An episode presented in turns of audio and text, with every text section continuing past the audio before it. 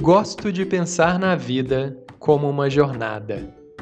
Haverão momentos em que estaremos no alto da montanha e outros atravessando profundos vales escuros.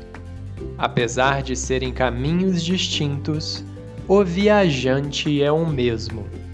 Se compreendo que a força não se encontra no caminho, mas sim em quem caminha, não haverá obstáculo no mundo que impeça a sua caminhada.